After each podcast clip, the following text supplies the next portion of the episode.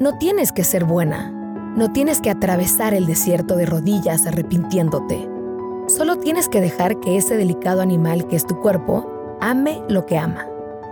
Cuéntame tu desesperación y te contaré la mía. Mientras tanto, el mundo sigue. Mientras tanto, el sol y los guijarros cristalinos de la lluvia avanzan por los paisajes, las praderas y los árboles frondosos, las montañas y los ríos.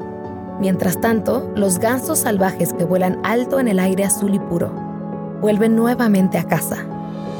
Seas quien seas, por muy sola que te sientas, el mundo se ofrece a tu imaginación y te llama, como los gansos salvajes, guiando con excitación, anunciando una y otra vez tu lugar en la familia de las cosas.